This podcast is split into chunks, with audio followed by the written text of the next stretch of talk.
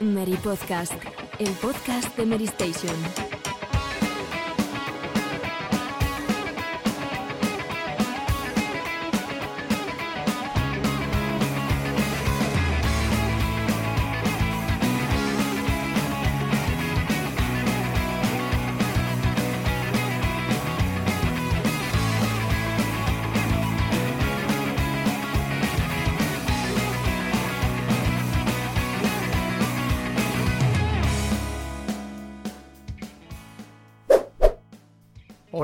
Buenas a todos, bienvenidos una semana más al Mary Podcast. La actualidad no para y la verdad es que como podéis ver en el titular, esta semana el podcast de actualidad vuelve con más fuerza que, que en muchas otras ocasiones porque básicamente eh, vamos a centrar el episodio en el nuevo PlayStation Plus y en ese retraso de The Legend of Zelda Breath of the Wild, de la secuela de Zelda Breath of the Wild para Nintendo Switch a algún momento de la próxima primavera del año 2023.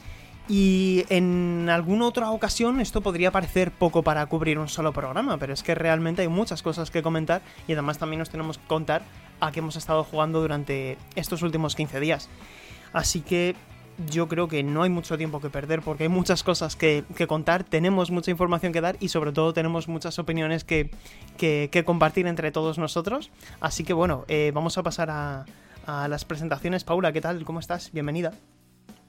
Muy bien, la verdad. Eh, está siendo un mes interesante y ahora a ver qué viene, porque no sé, hemos tenido un buen arranque de año, la verdad, y me da pena que se retrase Zelda, luego lo comentaremos, pero bueno, es lo que siempre decimos. Mejor un retraso y que quede bien pulido y perfecto el juego que, que no que lo saquen rapidísimo. Entonces ya veremos.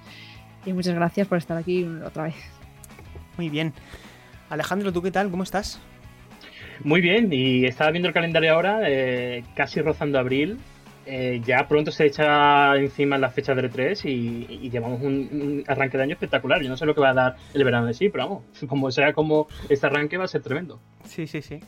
Eh, tú, y, tú, y, yo lo hablábamos ayer, ¿no, Borja? Que había empezado el año súper fuerte, pero ahora sí que es verdad que quedan unos meses así un poco con menos grandes lanzamientos, pero sí que ha empezado muy fuerte el año, Borja. Sí, efectivamente. Eh, hay juegos para dar y tomar y poco tiempo para, para, poder jugar a todo. Yo creo que, bueno, esta mmm, tregua que nos van a dar durante al menos un, estos meses, este par de meses, pues puede servir para, para ir avanzando en lo que se nos ha quedado en el tintero, que por lo menos en mi caso es bastante. Sí, yo creo que todos nos hemos dejado algún, algún, algún que otro juego de los que han salido durante este trimestre. Eh, yo tengo ganas de jugar Ghost, eh, Ghostwire Tokyo, luego lo, lo, lo, comentamos en la que estamos jugando, pero bueno. Yo también creo... lo tengo por ahí acumulado. y no, sí. no lo he jugado, no he tenido tiempo todavía, y con, junto con Kirby, que también lo he comprado. Pues ese, ese hay que jugarlo, ¿eh? mm. ese, ese, es bueno. Ese, ese puedo dar, dar, dar fe de que, de, que es, de, de que es de los buenos. Pues nada, sin más dilación, ponemos la cortinilla y pasamos al primer bloque del programa que va a estar dedicado eh, enteramente a, a todo lo relativo a PlayStation Plus.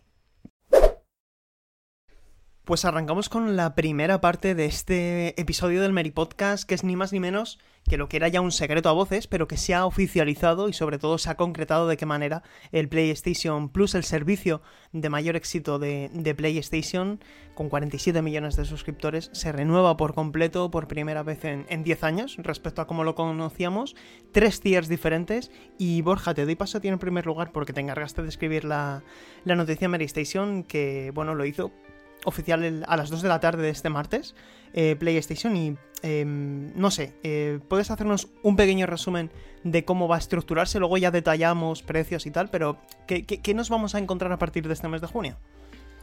Pues nos vamos a encontrar con tres suscripciones diferentes. Eh, cabe destacar que todo esto, este plan se va a ir integrando de forma progresiva y que la intención de Sony es que al finalizar la primera mitad del año ya esté integrado pues, en los principales mercados eh, de todo el mundo. Y tenemos, como decía, tres suscripciones. La primera es la, eh, se llama Essential y es pues básicamente lo que tenemos ahora. Eso sí, hay un detalle y es que mm, parece que va a haber menos juegos de los que regalan ahora en el Plus, ¿no? Dos, ¿no? Si no me equivoco, eh, Sergio. Sí, Sí. dos juegos Justo. y por lo demás sigue, sigue exactamente igual. Luego tenemos también eh, una siguiente eh, suscripción que se llama Extra y que incluye además un catálogo de 409 juegos de PlayStation 4 y de PlayStation 5. Y por último, la, la, más premium eh, incluye además o integra además hmm. lo que ha sido hasta ahora PlayStation Now, ¿no? que son los, la retrocompatibilidad, eh, entre comillas, porque en muchos casos son juegos que solo se pueden streamear, de juegos de Play 3, de Play 2, de PSP, etcétera. Sí que creo que es el mm, que es un buen valor, pero que hay que tener en cuenta que ya desde el principio, desde que se filtró por primera vez en Bloomberg, eh, se hablaba de que esto no era eh, un Xbox Game Pass como tal que Sony no tiene intención de adoptar el modelo de Xbox Game Pass en el sentido de que no va a lanzar juegos de lanzamiento en ningún caso y ellos, bueno, ya lo han explicado bastante bien, ¿no? Eh, que su estrategia a nivel de inversiones, ellos quieren seguir invirtiendo la misma cantidad de dinero en los juegos y creen que actualmente, pues, ese es el modelo que les funciona, de lanzar juegos comerciales, por así decirlo, en caja y en tiendas y tal. Y, y, luego recuperar la inversión y para poder invertir en otros, ¿no? También decía Jim Ryan que esto es ahora, en estos momentos, y que no hay nada escrito, que es este medio pues cambia, o el mundo cambia muy rápido y que, que están abiertos pues a cambiar cosas, ¿no? En el futuro. Alejandro, cuéntanos un poquito qué opinión está generado todo esto antes de que pasemos a valorar un poquito más en detalle, porque, porque hay bastantes cosas que comentar, ¿eh? y, también me gustaría conocer cuál es el, modelo de suscripción que más os ha convencido a los tres de, de, estos tres niveles, porque realmente hay muchas diferencias, pero yo creo que la lógica que tiene haber separado en tiers, en categorías, eh, PlayStation Plus es un poco para adoptarse a los diferentes hábitos de consumo, porque no todo el mundo está interesado en hacerse con una librería de juegos de PSP, PS3, PSX y tal. Pero claro, eh, para mí no es tanto el fondo como la forma, porque a mí, por ejemplo, Ale, no sé qué opinarás, pero que todos esos 300 y pico juegos que incluye extra la modalidad de PlayStation Plus Premium, que los de PS3 sean a través de eh, streaming y que todavía no conozcamos muy bien cuáles van a ser los juegos incluidos de PSP, PS3, o sea, PS2 y PSX, a mí me genera todavía un poquito de, de escepticismo. A mí también y sobre todo por las cifras que da PlayStation, porque habla de hasta 340 juegos entre el streaming de PS3 y los incluidos en el catálogo de PS2, PSX y PSP. Pero es que ahora mismo PlayStation Now tiene más de 340 juegos solamente de PlayStation 3. ¿Qué quiere decir? ¿Que van a eliminar juegos de PlayStation 3? Eh, ¿Van a cambiar la cifra? ¿Van a meter muy pocos del, otro catálogo y van a mantener alguno de PS3? No se sabe. La comunicación hasta el momento ha sido un poco regulera, en mi opinión. Y sobre el, tanto la modalidad premium como la modalidad extra, creo que lo más relevante es la apuesta por introducir juegos más de peso, ¿no? Más de, de, de corte AAA y AA de hecho, Jim Ryan ya apuntaba algunos nombres en concreto que llegaron de lanzamiento, como en el caso de Marvel's Spider-Man, Miles, Morales, Returnal, God of War Death Stranding y Mortal Kombat 11 en su edición PS5 porque ya está en PlayStation 4. O sea que, no sé, me genera dudas sobre todo el catálogo que va a ser retro. Mm, no sé cómo será esa mm, emulación de PlayStation 2 y, PSP. Pero bueno, creo que esa modalidad premium es sobre todo para el público más entusiasta, ¿no? El, el que quiere disfrutar al máximo todo el catálogo. Y también es una forma de incentivar las generaciones que tiene PlayStation a lo largo de la historia. Creo que tiene ahí un catálogo para, para bueno, reutilizar de manera fantástica, vaya. Lo que yo no sé, no se ha dicho en ningún momento si el catálogo se va a ir ampliando, si va a haber un, o sea, me refiero si va a haber eh, de forma regular añadidos, ¿no? Como pasa pues en el mismo equipo de Paso, como ocurre también con Nintendo Switch Online, ¿no? Que cada cierto tiempo van, van añadiendo títulos. Eh, estaría bien que detallaran un poco cómo va a funcionar eso, ¿no? Va a haber, eh, a ver, la información que tenemos hasta el momento porque creo que al final, al gran público, aquí no sé qué opinaréis, ¿sí? pero yo creo que esto ya es, es, es una opinión mía el principal atractivo que yo creo que tiene este nuevo salto llega a partir del extra, porque al final PlayStation Plus Essential no deja de ser lo que hasta ahora conocíamos con PS Plus, pero estás perdiendo algo, porque actualmente daban entre 3 y 4 juegos y ahora van a dar 2 descargables hmm. al mes. Pero claro, eh, ¿cómo se justifica ese salto de 8,99 euros al mes, que es lo que cuesta PlayStation Plus actual, que es lo que va a ser esencial a partir del mes de junio, y el extra, que el extra pasa a ser 13,99 euros al mes, ¿no? Que es un euro más que la modalidad Ultimate del, del Game Pass. ¿Qué es lo que ofrece, aparte de todo eso? Ofrece, como tú decías, Borja, 400 mm, títulos de PS4 y PS5, que es una cantidad considerable. Además se incluyen tanto juegos de PlayStation Studios como de third party. Lo que dicen específicamente en la comunicación oficial es de lanzamiento. Desde el lanzamiento tenemos la intención de incluir títulos como Ojito, ¿eh? Death Stranding, God of War, Spider-Man, Miles Morales, Mortal Kombat 11, Returnal, está bastante guay. Y dicen que están colaborando estrechamente con sus socios creativos y estudios para incluir las mejores experiencias de juego disponibles. Eh, dice que se renovará periódicamente. Periódicamente. ¿Cuál es la duda que tengo yo? Y me gustaría ver qué interpretación dais vosotros de estas palabras. ¿Se renovará periódicamente significa que habrá rotaciones de juegos? O sea, que como mm. hacían en PlayStation Plus, o sea, perdonad, en PlayStation Now, entraban grandes juegos durante un trimestre y al cabo de un trimestre se rotaban, a mí esto me decepcionaría. Porque, y, me, explico, de los juegos first party, a mí no me gustaría que rotasen, porque son propios de Sony. No hay justificación, no hay una, una razón, no hay un contrato que termina con un socio. Los third party, pues a lo mejor meten Persona 5 Royal durante seis meses y luego lo quitan. Pero. Y es que, y, es que además, en ese caso, recuerdo que había. Que había cuando, cuando comenzó el servicio aquí, eh, títulos first party estuvieron muy poco tiempo, ¿no? O sea, daban muy poco tiempo para Tres jugar meses. los juegos. Y Yo creo que aquí sí que se deberían de mantener el catálogo propio, ¿no? Claro. Hombre, luego ya el third party, evidentemente, seguro que puede rotar, ¿no? Porque mm. por contratos o por, por, los acuerdos que haya en su momento.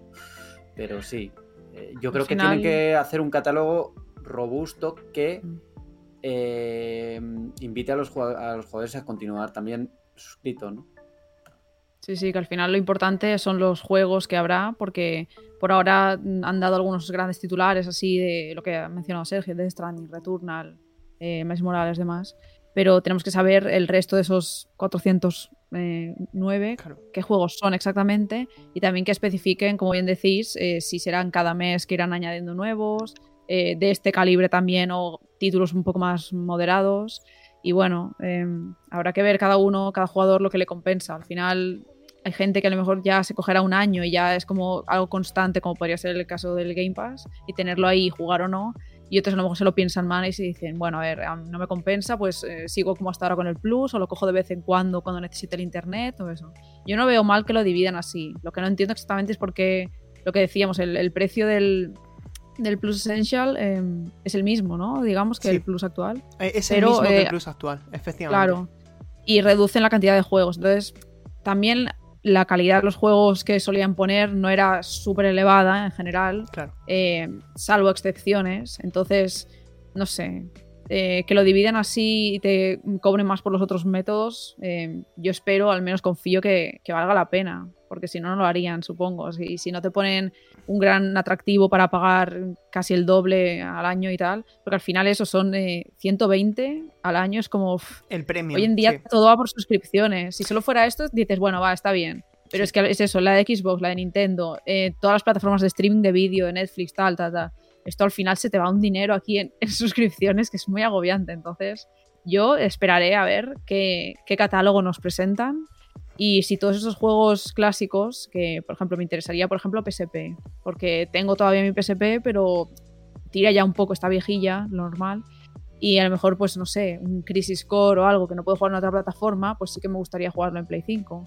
Pero habrá que ver eso, qué títulos hay, si ya están disponibles de alguna forma, aunque sea un remaster o algo, para jugar en otras plataformas, en PC, bla, bla. O sin embargo, solo se podrían jugar en esas consolas antiguas que podremos tener o no bien conservadas y por ello ser un motivo suficiente como para pagar el Plus Premium. Hoy comentaba, leí un tuit de eh, uno de los desarrolladores de System Shock, del remake, que hablaba y que decía que, mm, que PlayStation 5 es perfectamente capaz de, emular PlayStation 3 mm si se invierte, si se invierte el, dinero en hacerlo, ¿no? O sea que por poder se podría hacer. Y a mí me hubiese gustado, yo creo que es una de las reivindicaciones que tenemos muchos jugadores de mm. poder jugar a nuestros juegos de, Play 3 en, en PlayStation 5, es que además es una consola que que hay juegos que no, que no han salido de ahí, ¿no? Por ejemplo, eh, Metal Gear Solid 4, Guns of the Patriots. Correcto. Eh, que, que, no ha salido de Play 3, no hay forma de jugarlo ni en mm. PC ni en ningún otro sistema. Pero Borja, es que la lista es gigante, porque hay eh, las colecciones de... O, sea, bueno, qué decirte.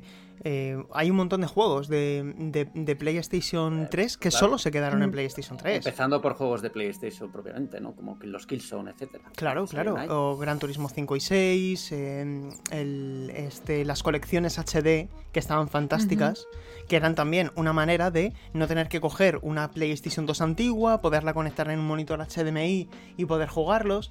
Por completar lo que estábamos diciendo, porque hemos visto el esencial y el extra, el esencial era 8,99 al mes, el extra 13,99 euros al mes, es decir, hay una diferencia considerable de precio, son 14 euros, pero si os dais cuenta, luego tenemos el premium, que son solo 3 euros más al mes, son 17 euros al mes, que por cierto aquí el que se vaya a coger el premium, lo que merece la pena en este caso es cogerte el año, que son 120 al año, ergo son 10 euros al mes, no 17 euros al mes.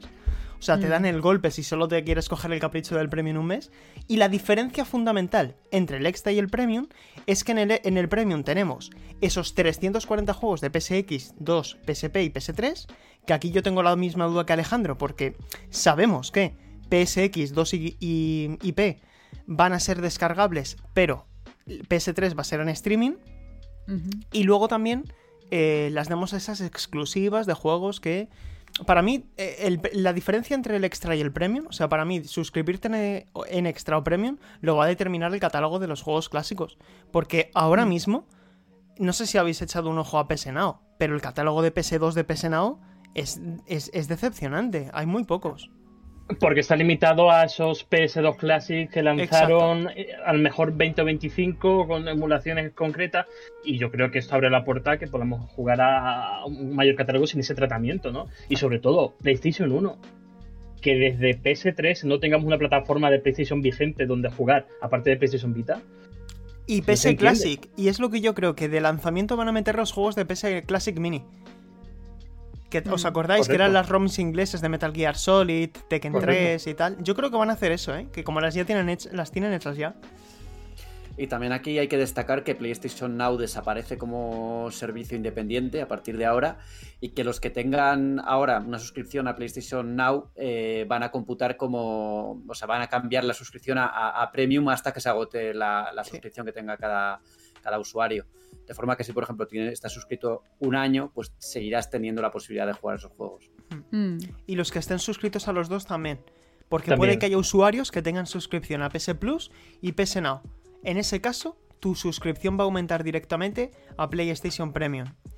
Eh, la duda que tengo es que, por ejemplo, mi suscripción a PS Plus termina en 2023. Entonces, claro, yo en junio voy automáticamente a pasar Essential.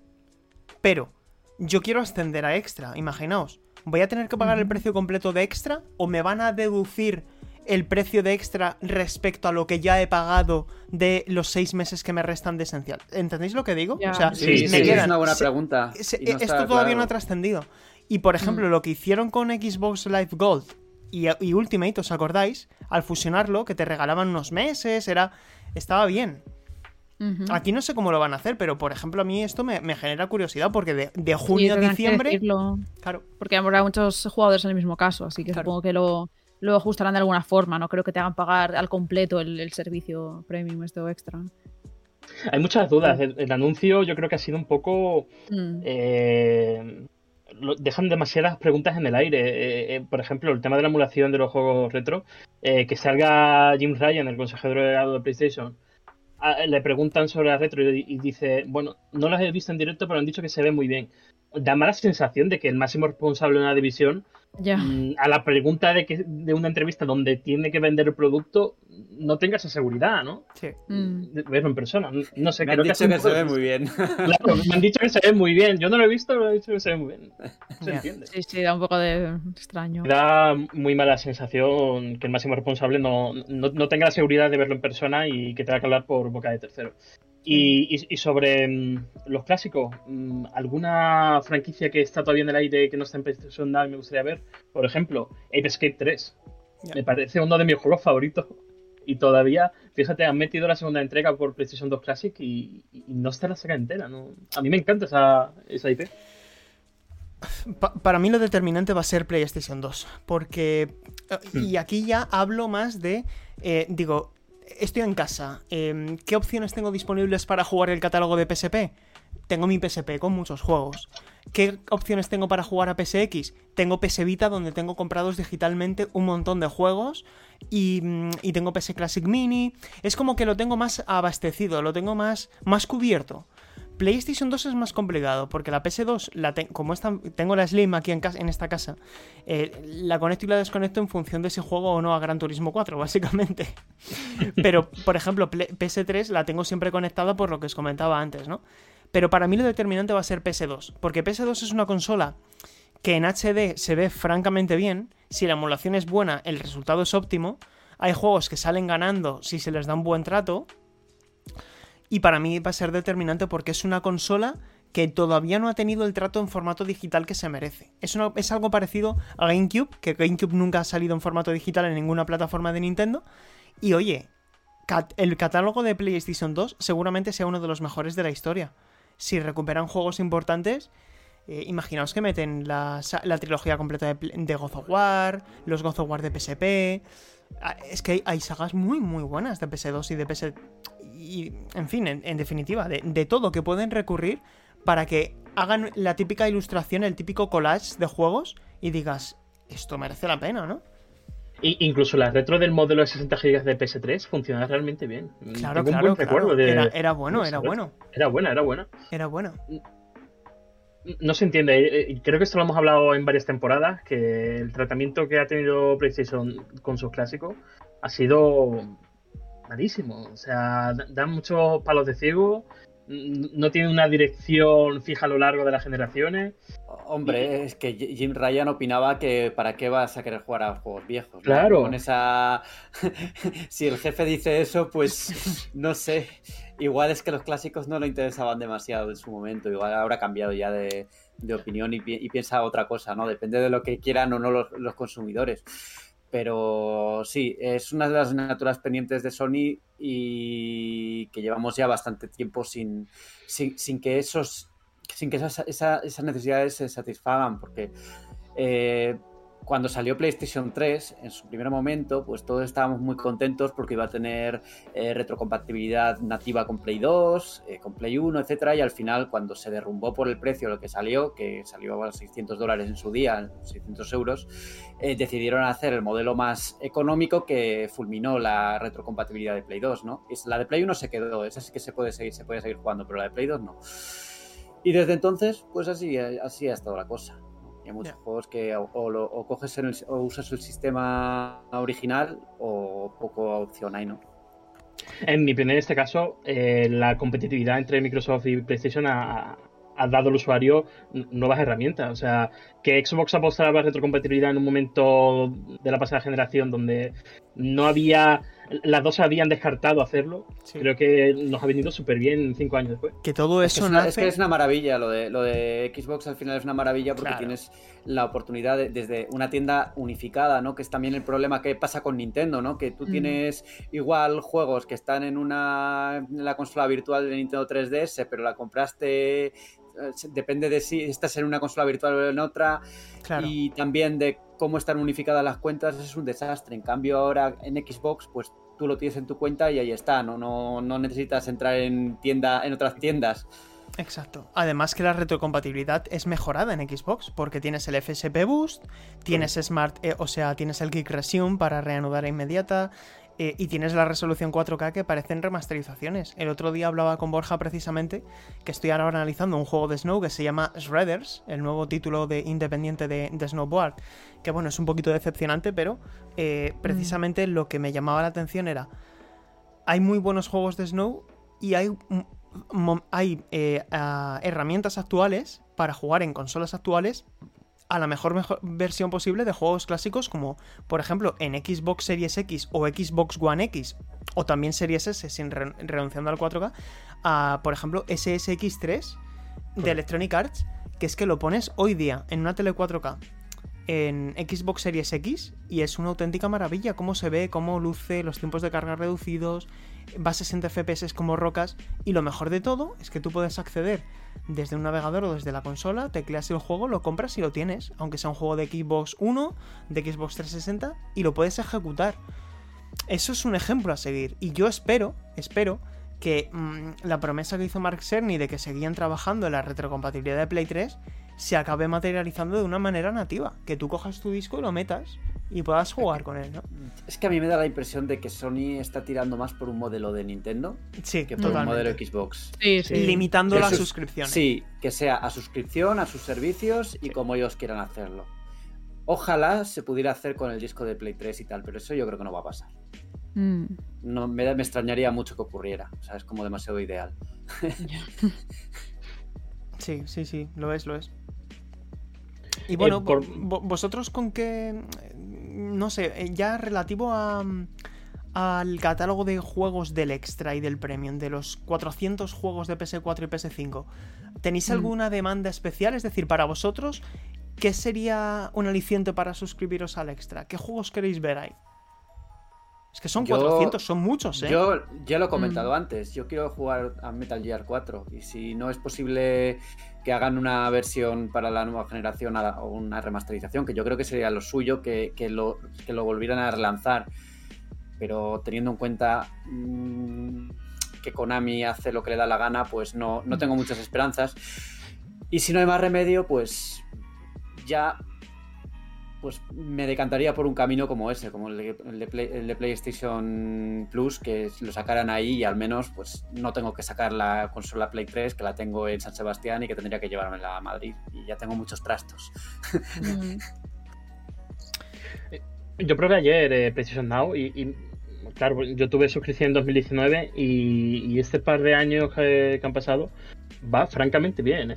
Mm, jugando a Motorstone Apocalypse, eh, prácticamente no, no notas el. O- ojalá, ojalá poder Que no, te oiga, que no te oiga Relaño, que como oiga la palabra Motor Store, lo vamos a tener en un podcast monográfico de 5 horas. Pues, Jolín, a mí me da, me da muchísimo palo no poder decir, Jolín, Alejandro, a mí también me va súper súper fluido. He jugado por cable, ¿eh? A PlayStation Now.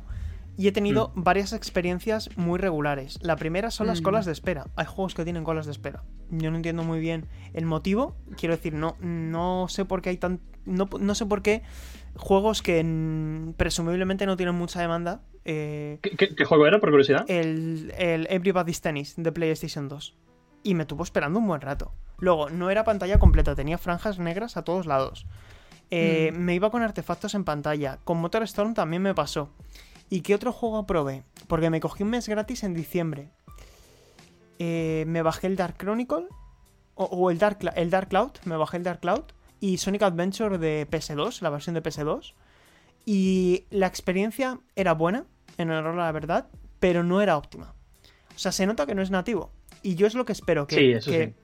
Eh, en los juegos nativos, de, hablando en, la- en las versiones de, PS, de, de PS3, porque en PS2 sí que, sí que la experiencia es descargable, ¿no? Por lo tanto, lo puedes, puedes Mm. jugarlo o en streaming o, o descargándolo. Descargándolo va, va muy fluido. Pero la experiencia en streaming es- deja mucho que desear. Y luego La la, imagen sí. la- dime. No, no, no, que sí, la, la imagen sí, porque se nota que está muy comprimida. Pero, pero fíjate, yo tenía la misma experiencia que tú cuando lo probé en 2019. Y, y eso, no sé si es que lo pillaría que no había nadie, pero la- la- vamos, ju- jugable, jugable era. Ya. O sea, y, y ya por, por, por terminar esto, lo que sí que esperaba del modelo premium, el que cuesta 17 euros al mes o 120 euros al año, era que tuviéramos algún contenido día uno. No me refiero a los juegos first party, eso es un debate aparte, porque además, mientras los juegos first party de PlayStation vendan entre 10 y 20 millones de copias, a 70 euros, no los van a meter en un servicio de suscripción. Es, es absurdo, o sea, es algo que no va a pasar por ese motivo. O sea, se acaba el debate. Son juegos que venden millones de copias, Sony no tiene la necesidad de meterlo en un servicio de suscripción. Pero los juegos independientes tipo Kena, tipo Sifu, tipo Stray, ese tipo de juegos, a mí me hubiera parecido un puntazo que lo metieran en el premium. Ya. Sí, sí. Tal vez lo acaban haciendo, pero al tiempo, digamos, no de lanzamiento. Mm, No sé. O pueden seguir haciéndolo como lo hacen en Now, que Shadow Warrior 3 llegó de lanzamiento. Creo que es de, lo- de los pocos ejemplos que llegó ¿Cuál, día per- uno- cuál, perdón? Shadow Warrior 3. Ah, llegó sí, desde el primer día. Sí. Es Y verdad. creo que es de los pocos ejemplos que hay. Yo espero que por lo menos a partir de Extra sí que haya ese tipo de casos más, más habituales. Mm. Pero no sé, no, no han concretado. Mm, Bueno, a partir de este mes de junio lo tendremos aquí, se irán dando detalles a lo largo de las próximas semanas y meses. Y no sé si vosotros habéis tomado una decisión ya o, vais a esperar un poco a que se concrete para suscribiros a alguno u otro. Yo, la verdad, llevo ya un tiempo que ni estoy suscrito a Xbox Game Pass, ni, creo que vaya a estar suscrito a, a ninguna de las tres eh, suscripciones de, de PS Plus, por una sencilla razón. Porque, primero, tengo ya muchas suscripciones activas. Mm. Segundo, yo he notado también que por cómo consumo los juegos y por, por, por mi forma de, de- de consumir, eh, no saco partido a, a este tipo de servicios porque siempre tengo un review, siempre tengo algo que hacer y entonces mi tiempo es muy finito. Claro. Mm. Y no solo juego a videojuegos, tengo otras aficiones también y otras cosas. Por lo que las veces que he tenido Xbox Game Pass realmente no le he sacado partido. Y me da pena porque también me veo un poco como en lo que me ocurre a veces con los servicios de Netflix y tal, ¿no? Que me quedo pensando en qué voy a jugar, tal, y pruebo Mm. mil cosas, pero no juego a nada, ¿no? O sea, como que picoteo mucho, Sí, sí, sí. pero luego no, Ya, ya. no, no cojo, a- no cojo un juego y digo, mira, me lo voy a terminar. Es salvo, que- salvo algunas excepciones. Es ¿eh? que esto que comentas es muy interesante porque a veces damos por sentado que estos servicios son para todo el mundo y no. Mm. Dependiendo de No. tus hábitos de consumo, estos servicios pueden llegar a ser hasta contraproducentes porque es lo que tú dices, tienes 50 juegos en pantalla Mm. y al final no juegas a ninguno. Entonces, si, si no es para ti, es que no, no hay obligatoriedad. Pero, Borja, ten en cuenta que si quieres jugar online, por desgracia sigues teniendo la obligación de suscribirte a un servicio. Eso Lo no sé, cambia. pero si no es por tema de trabajo, yo jugar online juego bastante poco. Mm. Yo un poco igual que Borja, pero sí que es verdad que, por ejemplo, esta Navidad eh, le saqué mucho partido a Xbox Game Pass. Al tener eso, un par de semanas libres, estando ahí con mi hermano, pues jugamos como a cuatro o cinco juegos enteros de estos cortitos. Entonces sí que cuando llegue una época así, o en verano o algo, que esté en casa y tenga más tiempo, eh, y no muchos juegos actuales, digamos, en épocas bajas, porque es lo que dice Borja, si al final estamos jugando todos los lanzamientos, ya sea por trabajo o por ocio, no hay hueco para decir, para pensar, ¿qué juego ahora? No tengo nada que jugar, siempre hay algo. Y, y en el caso de Xbox Game Pass tienes un aliciente extra, que es eh, sale un juego first party de Microsoft y lo tienes por la suscripción Correcto. eh, desde Claro. el día 1. Entonces ahí puedes decir, mira, yo quiero jugar a este juego este mes, pagas la mensualidad. Sí, eh, yo te lo acabas momento en X tiempo y luego te puedes desuscribir y ya has jugado al juego, ¿no? Eso, Sí. eso es un aliciente también. Lo veo más viable que no el commitment, digamos, de coger un año o algo así, porque Ya. al final habría muchos meses que ni lo tocaría y me sentiría culpable, pero estoy perdiendo el dinero. Así que prefiero esperar y aunque me salga más caro, pues coger un mes cuando realmente lo vaya a usar y no tenga otros muchos títulos acumulados y, y ya veremos. Yo, Absolutamente. yo opino, yo opino como vosotros, pero cuando se anunció al minuto me fui a coger un año de Now por si acaso. Para que se actualice solo al premium, ¿no? Por- Correcto. pero, pero explica por qué. Explica por qué. Porque aquí. Eh, O sea, es muy Claro, sencillo. son- El, el año de Now que te cuesta 60 euros. Es- es 60. Ah, mm. Claro, pero es que lo quitaron en directo. Tuve que buscar Ah. la página web concreta de PlayStation Store donde todavía tenía un año. Y- Tuviste y que eso- bucear ahí. Sí, sí. Tuve que bucear, lo quitaron a, a los 20 minutos, ¿eh? O sea, estuvieron finos. Y a mí, sobre todo, yo utilizo Game Pass para esos lanzamientos de día 1. Tunic, por Mm. ejemplo, lo estoy jugando gracias a eso y espero jugar a Wild West igual. Pero para esa, e- e- esa- esas oleadas trim- eh, quincenales es que, no, es que no tengo tiempo. No, Ya. entre trabajo y tal, no. Alejandro, Wild West, juegazo, ya lo vamos a comentar luego, pero ya. ¿Sí? ya- sí, sí, está muy guay. Perfecto. Lo instalaré, lo instalaré. Pues nada, cerrado el bloque. El bloque Sonyer. y. Ojo, en serio, Ojo, dime. eh, ami- amigos de Latinoamérica que no Sí, van a tener premio. Lo que comentaba Ah. Borja al principio, no va a estar Por de eso. lanzamiento, eh, porque PlayStation Now no estaba disponible en Latinoamérica y por lo tanto no va a estar disponible de lanzamiento en este servicio. Tienen, tienen la suscripción de luz, se llama, ¿no? Me parece. Claro, Latinoamérica. que será el equivalente a- al, al Essential, básicamente. Que es el único que no tiene ventajas de... Lo, lo que sí incluye son los juegos de PlayStation 1, PlayStation 2 y PSP, porque como son descargables, Ah, claro, claro, esa es la Claro. gran diferencia. lo que no entra son los de PlayStation 3. Streaming. Eso Pues nada, eh, eso es un poco todo lo que sabemos por ahora. Próximamente iremos conociendo más detalles específicamente de los juegos que estén disponibles, eh, fechas exactas de ese mes de junio y si hay o no rotaciones, porque a mí eso, es, como decía antes, me preocupa si los 400 juegos van a ser inamovibles o van a ir eh, rotándolos. Pues bueno, mm. acabado ese bloque, vamos ahora con el bloque Nintendero. El segundo gran bloque de este episodio del Mary Podcast es la secuela de The Legend of Zelda Breath of the Wild. durante estos últimos días había en diferentes foros especulaciones de, oye, este juego se anunció en el E3 de 2019, el último tráiler que vimos fue en el E3 de 2021, estamos en abril prácticamente y no hemos visto nada. ¿Va a llegar este juego a finales de 2022 como decía el informe financiero de Nintendo, como dijeron en tráileres, como dijeron en comunicaciones? Pues bueno, un vídeo publicado poco después de la comunicación de PlayStation Plus, eh, una actualización del estado del desarrollo, ella Onuma, productor de la saga, nos informaba que, que no. ¿Y qué es lo que nos comunicó Borja? En resumidas cuentas, que necesitan un poco más de tiempo para, presentar el producto como quieren hacerlo, ¿no? Eh, él comentaba en el vídeo es un juego, pues, recordaba un poco las características principales, ¿no? Que, va a tener lugar tanto en los cielos como en la tierra de Irule y tal. Y que iba a implementar, pues, nuevas mecánicas también, ¿no? Y también fue acompañado, pues, con un vídeo, con alguna escena nueva y tal. Eh, y es, pues, lo de siempre que, hace falta un poquito más de tiempo y yo no creo que sea un gran sacrificio, al menos un gran sacrificio al menos para el jugador, ¿no? Son solo unos meses.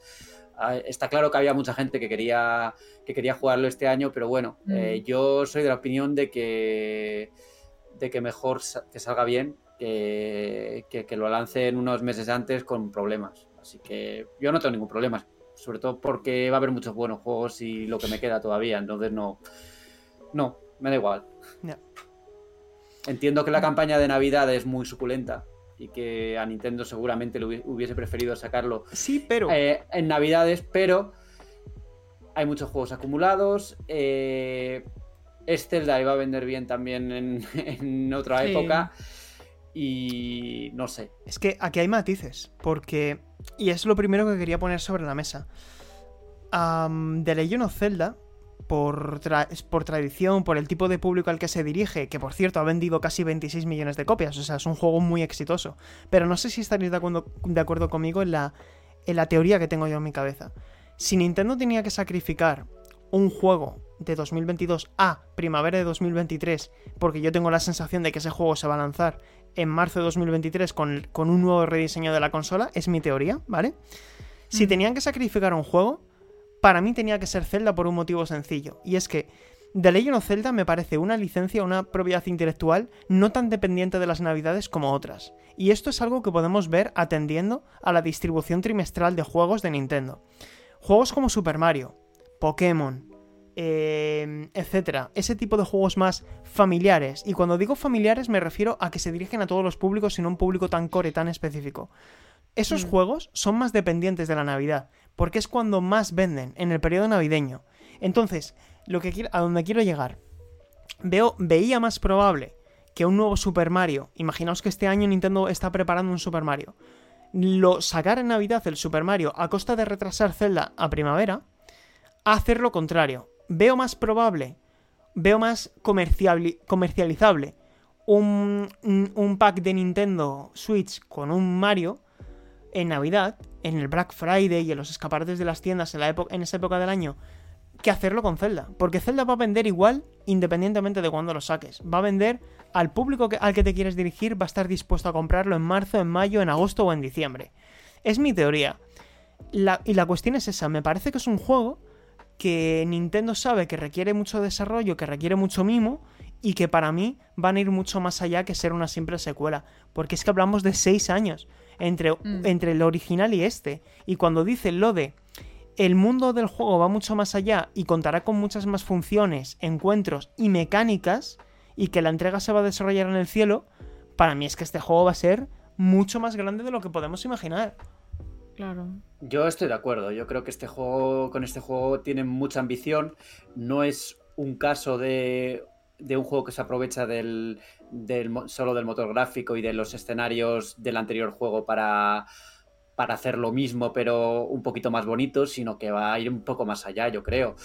Y me da la impresión de que es uno de los títulos más ambiciosos de Nintendo a todos los niveles. Yo también. Eh, que es verdad que reutiliza el motor gráfico, es verdad que se desarrolla en el mismo mundo, pero bueno, hay que ver eh, cómo aprovechan ese mundo y de qué forma lo hacen. Y, está claro que también van a ir más allá con las mecánicas y van a ofrecer cosas nuevas.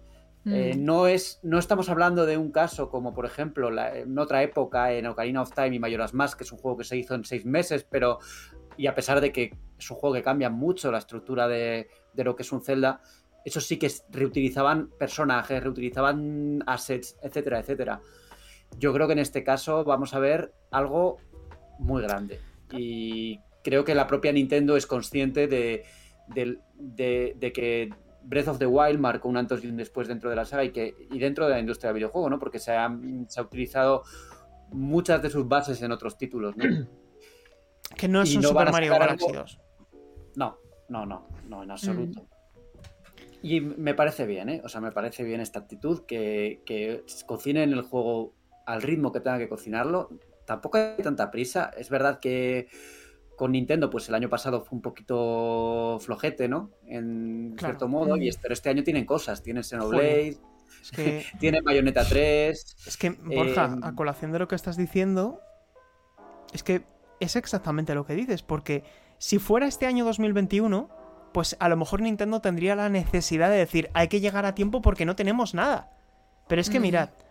Que, tampoco, La tampoco, La, tenían tanto porque seguían vendiendo muy bien. Ya, pero, pero en comparación, tú fíjate. Con los ports y con las adaptaciones de, Me voy a limitar a los exclusivos, ¿vale? Tienes. En el 29 de, acaba de salir Kirby. El 29 de abril Nintendo Switch Sports. El 10 de junio Mario Strikers Battle League Football. El 24 de junio Fire Emblem Warriors Three Hopes.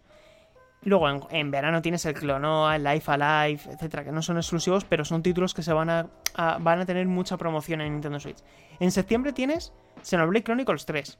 En verano, Splatoon 3. Eh, tienes también el, remake de Front Mission 1. Luego. Por no hablar de Advance Wars, que saldrá en algún momento cuando el tema de Ucrania se calme un poco. Esperemos, esperemos que salga este año en algún momento.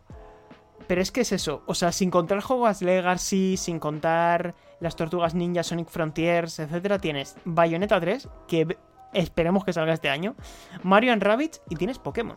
Es que solo Pokémon, Escarlata y Púrpura van a vender más que la suma de, de Mario and Rabbit, Bayonetta, em, el Mario Strikers y el Xenoblade juntos a lo mejor. Y algo más va a haber, porque es como lo, que decías tú del Mario, eh, de una posible Mario, etcétera, etcétera, que, Nintendo siempre se guarda cosas. Si llega el. Es mi teoría, ¿eh? Que hay un Mario. Llega el Nintendo Direct L3 y aparecen nuevos juegos. O sea, algo más va a haber ahí. Una pregunta. Una pregunta importante. Muy, muy, muy importante. ¿Ha llegado el momento de sacar del congelador? Porque Nintendo los tiene hechos, los tiene precintados en el congelador de hecho. Los tiene precintados, está esperando a sacarlos, sí, llamar al distribuidor y decir, venga, hacerlos. Vamos. Sí, sí, sí, sí. La respuesta sí. La respuesta sí, ¿no? Wind Waker HD. y Twilight Princess. ¿Los va a sacar del congelador? Pensaba que también estabas hablando de Metroid Prime. los dos. Pero, pero, pero, pero vamos a ver. Metroid Prime 4 se tiene que mostrar este año. El mm. remake de Metroid Prime, porque parece que va a ser un remake al final del 1. ¿eh? Pero el, el Wind Waker está hecho. O sea, le tienen que cambiar la carátula de color. Y lo tienen. Sí, sí. Y yo es que, es que este juego lo tengo ya comprado y no ha salido. ya. lo quiero desde hace mucho tiempo. Ese es el problema, que lo tienen, en el, eh, lo tienen en el congelador y ya saben cuánto ha vendido el juego. No, la verdad es que sería un buen lanzamiento, porque muchos de los que no tuvimos eh, Wii U, que es cuando salieron la remasterización de Wind Waker y tal, realmente queremos jugar, eh, queremos jugar desde hace mucho tiempo, ¿no? Y no nos apetece sacar la GameCube de, ni la Wii de, la caja. Yo reconozco que teniendo la Nintendo Switch OLED, marca la diferencia, ¿eh? Es que el Kirby, por ejemplo, en la OLED se ve increíble. Y poder mm. jugar a Wind Waker en portátil bien, bien. Oh, ojo, ¿eh? Yo no lo jugaré en OLED, pero, pero sí que sí que le quiero sí que lo quiero probar ya en una Switch. Así que espero que Nintendo, por favor, haznos caso, haznos caso por una vez. Sí. No vayáis por libre en esto y sacarnos ya este juego que tenía que haber salido también el año pasado. junto con, lo- con, con, Con Skyward. con Skyward Sword HD. Es lo que todo el mundo esperaba, ¿no? Sí. No, el, no el homenaje tan paupérrimo que hicieron a Zelda. Es generoso llamarlo homenaje, ¿eh? Fue, sí, sí, sí. descafeinado, Fue con, ese, terrible, con la ese verdad. 3 terrible en el que todos esperábamos que iba a haber algo más y de repente anunciaron la Game Watch y ya está. Y Mm. fue como, "¿Eh, ¿en serio? Mm. No, por favor. Ese juego tiene que salir ya. No, es que si hablamos de con PlayStation sobre reutilizar eh, su historia, joder, es que Nintendo lo tiene a huevo este año para rellenar hueco. O sea, sa- saca ya eh, eh, esos re- esas remasterizaciones de The Legend of Zelda. Saca ya ese remake de Metroid Prime. Sobre todo Metroid, que está en un momento excelente gracias a Dread. Tienen que continuar ese. Es que no con te Metroid, extraña. van a, eh, con Metroid van a, van a utilizar el timing que ellos consideren. Cuando Claro. puedan enseñar Metroid Prime 4, entonces empezarán a activarán el botón de, Claro. del Remember de la saga, ¿no? Pero hasta ese momento yo creo que no. Es posible que lo hagan un, un año antes. Que cuando sepan cuándo va a salir el juego, imaginad. Diciembre de 2023 o noviembre de 2023, Metroid Prime 4. Pues en enero sacas la trilogía. O en noviembre de 2022, este año, sacas la trilogía o el remake del 1, que yo no lo entendería. Porque al final Mm. lo que tienes que hacer es adaptar el control de, la versión de Wii, que era muy buena, que se adaptaba a los, a los, al Wiimote, pues lo adaptas a los Joy-Con y ya lo tienes. Como Vale, hicieron no con creo- Skyward. Yo no creo que sea un remake como tal, será una remasterización. Porque si, me, si Retro Studios. Claro, como el claro, 3 si de All Studios ya Star. está en un, en un Metroid Prime 4, no creo que se metan en hacer una un remake completo, ¿no? Que será algo estilo Skyward Sword HD o alguna cosa, ¿no? Me- a- gráficos en HD, mejor rendimiento y, y el control O bien Borja. adaptado a Switch, yo que sé. Borja, como hicieron con 3 de Mario, con Mario 3 de All Stars, que la versión de GameCube era 16 novenos HD, Mario Galaxy era HD con el control por los Joy-Con y Mario 64 era la ROM de Nintendo 64. Es verdad. Es verdad. Sí, sí, tal cual, tal cual, tal cual. No, no, si he dicho algo incorrecto, corregirme, pero ¿Y quién se lo compró? Yo. desde luego, por supuesto.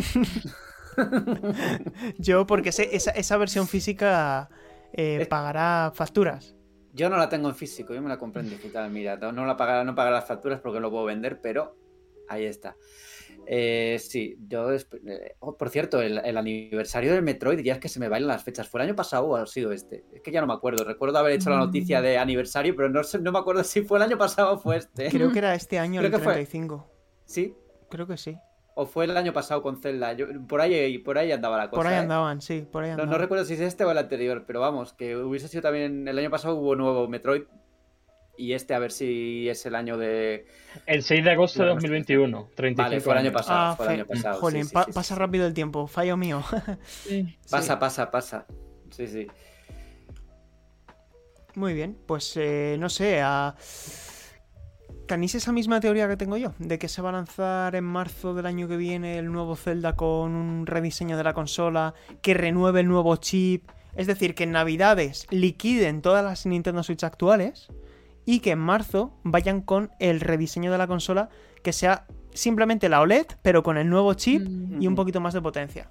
¿Qué va? Yo creo que no van a tirar ahora por una consola con más potencia. ¿eh? Mm, Yo he sido muy defensor de que ese modelo Pro, como lo quieras llamar, existió en algún punto, o se llegó a pensar, pero me da que, que no vamos a ver una nueva Switch hasta que haya una nueva Switch de verdad, hasta que no haya un salto de generación. Yo creo que eso se ha quedado aparcado y que no va a ir, a- que no va a ir hacia adelante o si, si lo hace va a ser más adelante. Es que ahora están, sigue vendiendo muy bien la consola y... Pero perdona, Borja, ¿más adelante Sí. cuándo? Es que la consola va a cumplir 6 años ya. Sí, pero lleva cinco años en mitad de ciclo. Ya, pero, ciclo. pero precisamente por eso, precisamente por eso, Borja, Que porque no lo sé. no- si no está en la mitad de ciclo, en marzo sacas el rediseño que te permita durar otros tres años más. Y ya das por jubilado el chip antiguo, porque ya por una cuestión natural de la tecnología, ese, ese chip lo tienen que descontinuar en algún momento.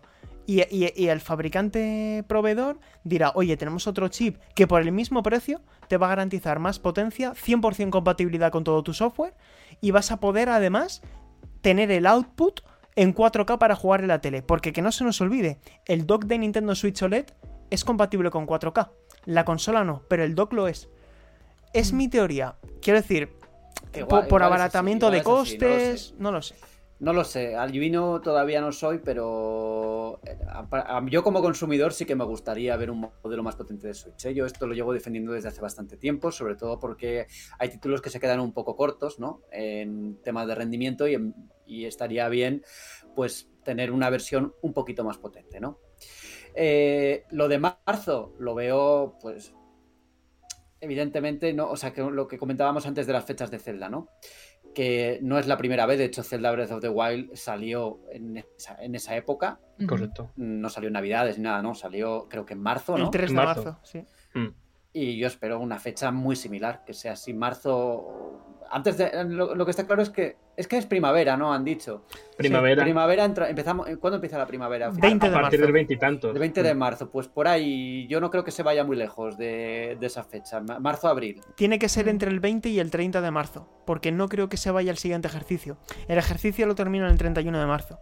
Claro, Y- claro, claro. El y- tema, y- fiscal, el tema del el tema ejercicio fiscal. fiscal, Sí. evidentemente sí, sí. Yo también apostaría por, por Sí. una fecha similar, ¿no? Sí, sí, sí. Sí, sí. Tiene 20. Y Pero vosotros creéis que con la situación actual, con la escasez de chips, eh, el transporte que está todavía regular, ¿creéis que Nintendo se va a meter ahora en lanzar otro modelo aparte de, de la Es OLED? que este no, chip eh, yo creo que es el que iban a haber montado en la OLED y no lo montaron porque no podían. Y han estado durante todo este año distribuyendo la OLED con el chip antiguo para poder hacer la distribución cuando, cuando sea posible.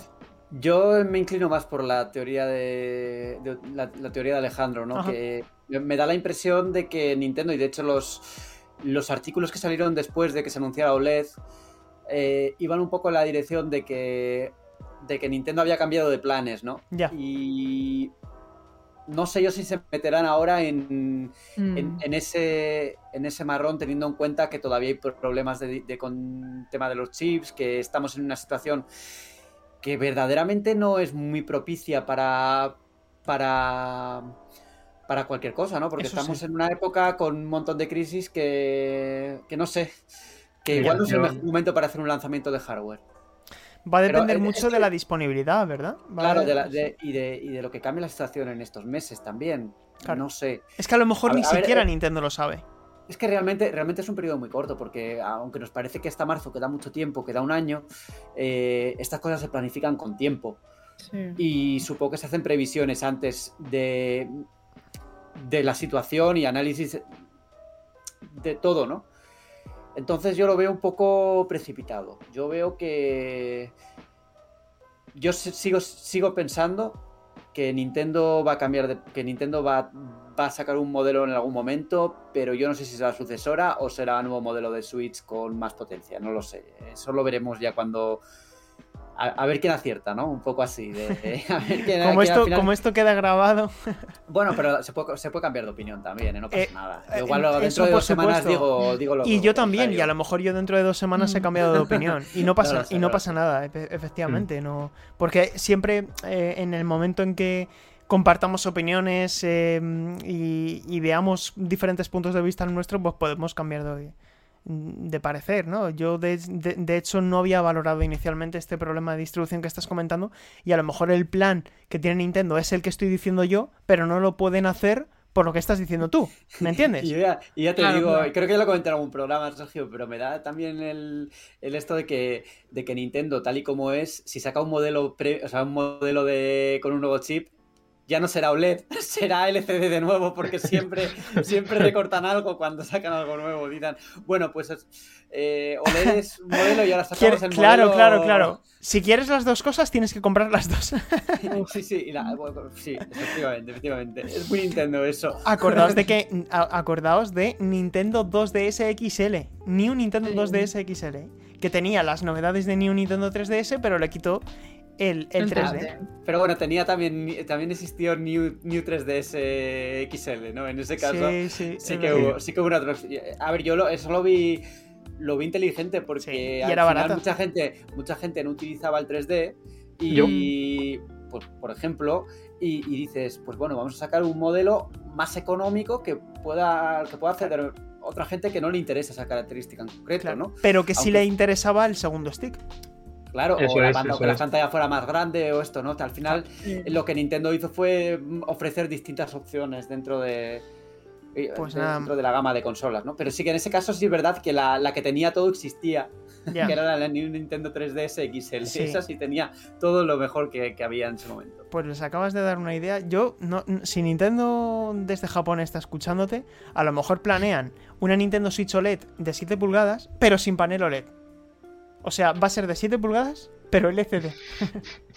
y con el nuevo chip. Madre mía. Nintendo y sus modelos. Eh, van tres. Van Nintendo Switch, Elite y OLED.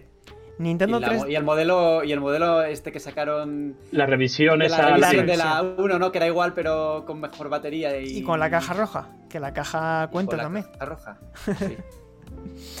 Eh, sí, sí, efectivamente. Bueno, Zelda, primavera 2023. Yo creo que va a ser mucho más grande de lo que creíamos. Y creo que con eso podemos dar por Sí. finalizado ese bloque, ¿no, No, Borja? no hemos- no hemos hablado de, del juego en sí, de lo que se ha visto en el tráiler y tal, pero yo creo que Mm. tendremos más oportunidades, ¿no? Para... Es que se ha Sí. visto muy poco, la espada rota y poco más. Sí, sí, sí. Yo tampoco soy un experto en el lore de Zelda y tal para hacer eh, algo más profundo, ¿no? Para, porque hay gente que ve las imágenes Sí. y, y te da detalles, ¿no? De, de cosas concretas que ha visto en el tráiler o de posibles conjeturas o esto. Pero yo creo que eso lo podemos dejar para otro momento cuando ya tengamos más información sobre el juego en sí. Sí, yo Mm. opino Lo que se ha igual. visto es muy poquito. Opino igual. Yo diría un mono de resumen que vi comentarlo a Salva y tal, yo también me di cuenta. Básicamente lo que se ha visto es, mm, bueno, casi confirmado ya, que es como el link celestial, digamos, eh, que conectaría, tendría sentido porque han dicho los cielos y tal, que es el que en, su momento encerró a Ganon. Entonces, eh, no sé exactamente si será secuela también temporal de lo que jugamos en el primer juego, o sin embargo será algo de antes, un poco más como, claro. claro, yo tengo un precuela. cacao, yo tengo un cacao posible. con la cronología de Zelda, con los Yo Ya, es un lío, links es un que lío. hay. Eh, eh, Sí, yo, creo que, yo creo, sinceramente, creo que no se sostiene por, ninguna, por ningún lado, ¿no? La Mm. cronología esta oficial que tiene Nintendo de tal y cual, eh, yo creo que tiene muchas debilidades, pero para mí yo abordo cada Zelda como un juego nuevo prácticamente y, con una historia aparte, aunque, aunque sé que tenga, tiene conexiones y todo esto. eh, igual luego Salva me pega, ¿no? Por decir esto, pero me- no sé. La cronología yo de Zelda no la he entendido muy bien nunca, ¿no? Me ha parecido, lo que yo he leído, me ha parecido un poco cogido con pinzas en según qué casos. Mm. Es que es lo que dice un poco Paula. Es que puede que sea una secuela y una precuela al mismo tiempo. En el sentido de que se desarrolle después, pero con un personaje que viene de antes. Sí, Es- eso. es- eh, pueden hacer algo muy interesante. Eh, Puede ser un planteamiento complejo, pero enriquecedor para el lore de, de Breath of the Wild. Y a mí, eh, es que no quería, no quiero especular demasiado, porque al final, Que haya dos Son- links, claro, uno Igual celestial contratan- y otro de la Tierra. Igual contratan a George R. Martin para hacer el lore, ¿no? para armar ahí. Y todos los personajes empiezan por G y por R. Sí, sí. Qué lío, de verdad. Que por cierto, Puede eso ya lo desmintió, ¿eh? George R. Ya, ya, pero me, me "No, no, gusta la teoría a mí. A mí me gusta. Suena, suena muy verdad. bien, pero es un bonito invent. Sí, sí, pero es que al final en el propio juego te lías. Hay Millicent, Marika, no sé qué, todo con M. Es como, ¿quién es usted? ¿Godfrey? ¿Godfrey? Es como. sí, bueno. Y que por cierto, recomiendo el artículo de Franchuza que ha Sí. escrito sobre está el lore, muy que bien, es, muy chulo. es muy una chulo. barbaridad, ¿eh? Eh, Un trabajo de documentación de loco, vamos. Sí, Sí, sí, sí. sí. Muy, muy chulo, muy chulo. Además es el primer volumen, habrá más. Habrá más. Sí. Está preparando más y es la primera entrega, lo podéis leer en, en Mary Station. Pues eh, nada, chicos, damos por zanjado este, este bloque dedicado a, a Nintendo en general y a The Legend of Zelda en particular. Y vamos a la que estamos jugando. Pues nada, vamos a la que estamos jugando porque durante estos últimos 14 días hemos jugado a bastantes cosas. Eh, Borja, ¿tú a qué has estado jugando? Pues he estado jugando principalmente a Weird West, que es eh, el nuevo juego de los creadores de Dishonored, del, del fundador de, de Arkane. Y la verdad es que estoy muy convencido con el título. Es un juego ambientado en el salvaje oeste, pero en un salvaje oeste eh, de fantasía, ¿no? Porque hay criaturas de ultratumba, etcétera, etcétera. Un juego que yo creo que lo que destaca es eh, a la hora de cómo abordar las situaciones, porque es un juego que tiene mucha eh, muchos elementos que puedes utilizar del escenario, poder resolver las situaciones de diferente forma, puedes matar a cualquier personaje, incluso de, incluso de la historia principal, y aún así puedes avanzar. Tiene un montón de detalles interesantísimos en ese sentido y de, y de, y- de narrativa. mm, Diría que también emergente en el sentido de las situaciones que se suceden alrededor, pero sí que hay una trama argumental central, ¿no? Que tú sigues y que, y que vas pues, descubriendo a medida que, a medida que avanzas en la historia. ¿Qué problema le he visto yo a este juego? Eh, el mayor problema es que es un título que me da la impresión de que está muy diseñado para PC. Eh, ya sabéis que tiene una vista cenital y unos gráficos muy para, para entendernos, tipo Baldur's Gate, ¿no? Eh, la vista, mm, este tipo de cámara. Y entonces en una pantalla grande, yo estoy jugando en PlayStation 5, eh, noto que, que- hay detalles que me pierdo, que, hay detalles de la que, se ven muy pequeños, ¿no? Y aunque tiene como varias cámaras de zoom, es inevitable perderte cosas. Entonces, es como que necesitas tener la pantalla en la cara, ¿no? Para ver todos los detalles. Luego el combate me ha gustado, eh, se adapta bien al mando, funciona bien en el mando, pero también a veces me parece un poco caótico, ¿no? Como que hay tantos elementos y eso se mezcla un poco con la falta de, de los problemas de visualización por, por, estar lejos que, mm, no terminan de funcionar del todo. Pero por lo demás, creo que es un juego muy a tener en cuenta. Joder, qué bueno. Sí, sí, sí, sí, muy Qué divertido, muy estilo. Tiene también esta cosa de Dishonor de poder ir escondiendo los cadáveres, de, de ir poquito a poco, de, de abordar las cosas como más te conviene, a tiro limpio. Oye, Borja, ¿y en qué plataformas sale el juego? Pues además de PC, sale en PlayStation 4, en PlayStation 5, en Xbox One y en Xbox Series. Bien. Y no en Switch. ¿No está en. Pass? Eh, sí, sale día 1 en Game Pass. Así que Bien. es una muy buena opción para, para tirarle, sí. Fenomenal. ¿Cu- ¿Cuánto más o menos te ha durado? ¿O si Todavía no lo he terminado, todavía no lo he terminado. Dura unas 40 horas, por lo que. 40 horas. Sí, Qué largo, hay una campaña, o sea, hay, una- hay cuatro campañas Ah. y al final confluyen las historias. Mm. Los cuatro son cuatro personajes diferentes. Ah, bueno. Fenomenal. Pero ya, ya os digo, es larguito, eh, es puede ser difícil por la escasez de munición y de recursos a veces, pero también tiene eh, modos de dificultad. Así que en caso de cualquier cosa puedes cambiar y avanzar. Muy bien. Mm. Pues yo me lo apunto. No lo tenía en el radar. la Yo verdad. también. Yo también. Vale, pues eh, ¿quién queréis ahora? ¿Paula o Alejandro?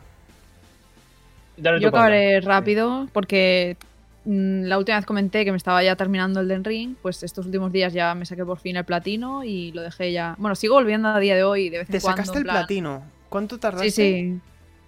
Eh, 90 horas o así. Ok, ok. Mm. Es por, Sí, por- sí, por ahora saber un llevo- poco lo que puedo tardar yo, que será Sí, pero. Salva no sé cómo lo- se lo pasó con el platino en las 61. Es como. Ya, pero porque cómo lo Bueno. consiguió, pero. es un speedrunner tuvo- de la vida.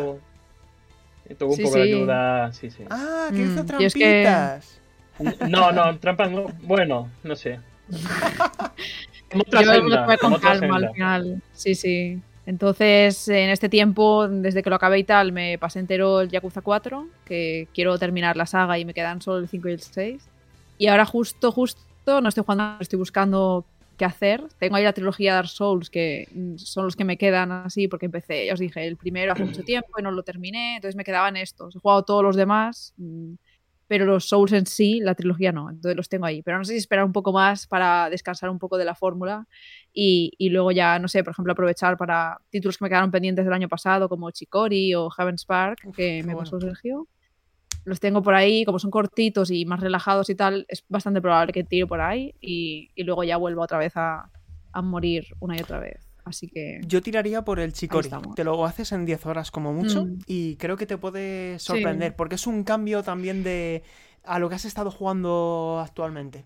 Un cambio bastante chulo. Claro. Qué guay, Mm, qué guay, qué pues guay. sí, pues sí. Alejandro, señor, ¿tú a qué se está jugando? Por trabajo estaba jugando a Crusader Kings 3 en la versión de consola, que Paradox tiene grandes licencias de estrategia y poco a poco están llegando a consola y esta es de las más populares que tiene. llega bastante bien. Lo único que pediría cuando se hacen ports de PC a consola, por favor, que metan eh, ajustar los bordes de la interfaz. Jugarle una tele de 55 pulgadas se ve los bordes eh, comidos. Hay veces que no sé ni cuánto dinero tengo, ni cuántas unidades tengo en el ejército, no sé, no, no hay opción, espero que lo, que lo actualicen. Por todo lo demás es una pasada la, adaptación, que un juego que es súper de controlar con teclado y ratón, lo han llevado al mando de manera bastante correcta, así que ahí tiene un nuevo Mary Station.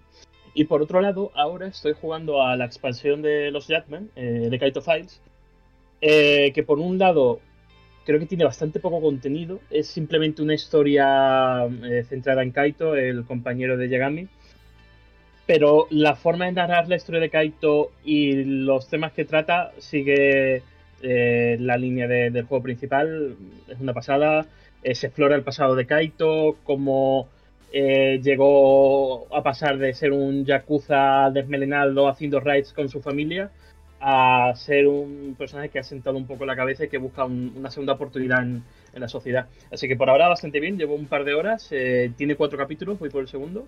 Mm. Y, y bueno, no sé si merece la pena esos 30 euros que cuesta. Esto se, Pero- puede, esto se puede comprar por separado, ¿no? Porque Por separado. Es que al principio Ah. me suena que las comunicaciones de prensa hablaban de que venía en el pase de temporada y que iba a estar solo el pase de temporada. Al final se puede comprar, ¿no? Se puede comprar por separado y eh, no hace falta pasarte el juego. Mm, Es simplemente una pestaña que señala el menú principal y es un archivo independiente. Y la Mm. progresión también es diferente, ¿no? Entiendo. Todo, Todo, todo. es diferente. O sea, es una expansión independiente. eh, Es independiente, mm, por ahora centrada en Kamuroko, no sé si volverá también a Isesaki Hincho, que es el barrio principal del juego. Pero bueno, mm, por ahora es todo historia, no, no tiene ningún elemento diferenciador de, de, de los Yardmen. Ya te has puesto el mono de Yakuza otra vez, ¿no? Y la chancla de madera. Qué bueno, Claro. qué bueno, qué bueno. Qué guay, qué guay, qué, qué variadito todo esto, ¿no? Y Sí. Mm. yo también por, por trabajo he estado jugando a, a varias cosas. Eh, por un lado, Shredders, el título de Snowboard, que el- podréis leer el análisis seguramente este fin de semana en Mary Station, calculo. Eh, también estoy jugando a otro RPG que, mm, eh, de Nintendo Switch, que es el título es, es muy largo y siempre lo llamo The Cruel King, vale. The Cruel King and the Great Hero, que es el nuevo título RPG de Nice América. Es un título precioso, eh, tiene un desarrollo estilo Paper Mario, para que os hagáis una idea, pero es un, un combate por turnos. The Cruel King and the Great Hero, en la versión de Nintendo Switch. Y he de reconocer que me está decepcionando. O sea, lo sé, siento decirlo Mm. así, esperaba más. Es un juego que por lo que ofrece a nivel estético, eh, aparenta ser pues eh, súper... es muy bonito y parece que es más de lo que realmente es. Y me explico. Creo que los combates aleatorios por turnos se cargan la jugabilidad al completo, porque es dar dos pasos, combate, dar dos pasos, combate. Es un juego muy interrumpido por sí mismo, por ese sistema de combate por turnos tan, eh, Es tan que- severo. Es que, el- es que lo- los turnos aleatorios se han quedado ya muy, muy anticuados con respecto a, a los avances que se han producido en el género, ¿no? Totalmente. Y es que no se y se justifica. nota, mucho, se nota mucho, es que en todos los, en todos los juegos modernos ya, incluso juegos como Dragon Quest, que, ha- que es lo clásico de lo clásico, ya han dado el paso de dejar los combates aleatorios como tal, ¿no? Sí. Y yo creo que... Dragon que- Quest y Pokémon lo han hecho. Y, Sí, sí, y lo han sí. hecho bien. Mm. Y, y son, y, son, y, y son sagas que son bastante conservadoras en, su, en sus cositas, ¿no? En, su- en sus bases al menos. Llevo 8 horas. Según he visto en How Long to Beat, eh, lo puedo terminar entre 10 y 12. Así que supongo que me queda poco. También por cómo va la historia. A ver, el juego solo está en inglés, por lo tanto, pues también me cuesta más recomendarlo al gran público. A, a más gente, quiero decir. Pero bueno, es un título que, que estoy analizando, que estoy tratando de disfrutar al máximo. Pero lo que he disfrutado al máximo es Kirby. O sea, Kirby ya, ya lo tengo casi, casi completo todo, incluido el endgame. Me lo, lo empecé el viernes, ¿eh? Pero es que he jugado mucho. También son 10 horas, lo que tampoco tardas más de 9 horas en Mm. pasártelo, ¿eh? Y es, cortito entonces, es ¿no? cortito, es cortito, como casi todos los Kirby, Borja. Bien, bien. La cuestión es que a nivel de diseño es una caja de sorpresas. Va agregando mecánicas poco a poco en forma de transformaciones de Kirby. Es una estructura, no es un mundo abierto, no es un Super Mario Odyssey, para haceros una idea, sino es más parecido a un Super Mario 3D World. Son escenarios abiertos con, con más posibilidades de exploración que Super Mario 3D World, pero siguen siendo limitados. Pero es que es tan fresco, es que lo disfrutas tanto. Y he jugado a todos los Kirby, ¿eh? Yo creo que a lo mejor hay alguno que me he dejado por ahí muy raro, pero he jugado todos los Kirby y para mí este es un top 3 de la saga.